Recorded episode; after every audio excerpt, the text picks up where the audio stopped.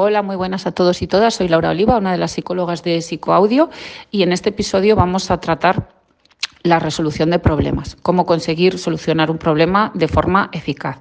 Para ello vamos a seguir un procedimiento eh, que, bueno, pues al principio hay que pensarlo un poco, pero que luego con la práctica ya se automatiza y que consta de varias fases. Eh, antes de empezar con las fases hay que distinguir que existen como dos tipos de problemas, dentro de menos graves, más graves, más sencillos y demás. Sí que es verdad que están los que tienen un componente emocional que siempre nos cuesta pues mucho más enfocarlos y abordarlos, tendemos a demorar los más, y los que no tienen un componente emocional, que en un momento dado nos pueden bloquear pues por falta de, de alternativas, pero nos resulta más sencillo resolverlos. Entonces, lo primero que habría que hacer es conseguir una buena disposición a la hora de resolver. Entonces, hay pensamientos inadecuados que nos bloquean y no nos facilitan eh, poder encontrar una alternativa eh, funcional. Entonces, uno de estos pensamientos sería pensar que es terrible tener problemas, ya que todo el mundo tiene problemas y es totalmente normal. No soy el único que tiene el problema, porque muchas, mucha gente tiene problemas como el mío. También es un error pensar que no podemos hacer nada para resolverlo, ya que no somos una marioneta en manos del destino. Sí que es verdad que a veces la mejor alternativa es hacer nada, pero bueno, siempre hay que valorar antes pues todas las demás posibles, ¿no? Eh, también es un error pensar que si tengo un problema tengo que reaccionar rápidamente.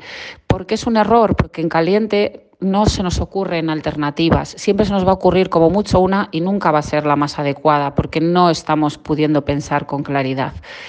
Eh, también es error pensar que debo de encontrar la solución perfecta, ya que los problemas pues tienen muchas soluciones, no hay una perfecta y incluso distintas personas pueden eh, resolver el mismo problema de distinta forma e igualmente eficaz, ¿no? Y el último error es pensar que si tengo un problema, lo mejor es esquivarlo. Eh, eso nunca. Al final, Cuanto más demoramos y escapamos de los problemas, eh, más miedo tenemos, más ansiedad incubamos y solo conseguimos que se empeore.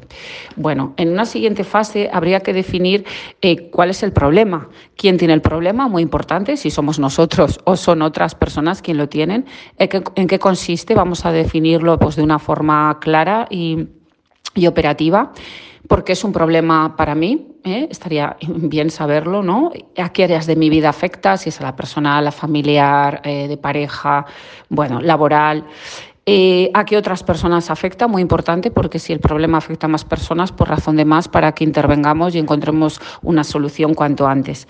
Y muy importante saber desde cuándo tenemos el problema, porque como hemos dicho antes, pues cuanto más tiempo pasa, más ansiedad incubamos.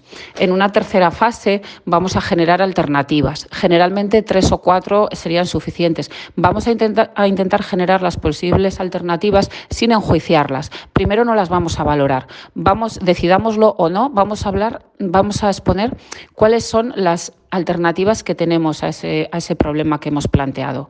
Eh, ya os digo que con tres o cuatro sería suficiente, pero por lo menos tiene que haber tres.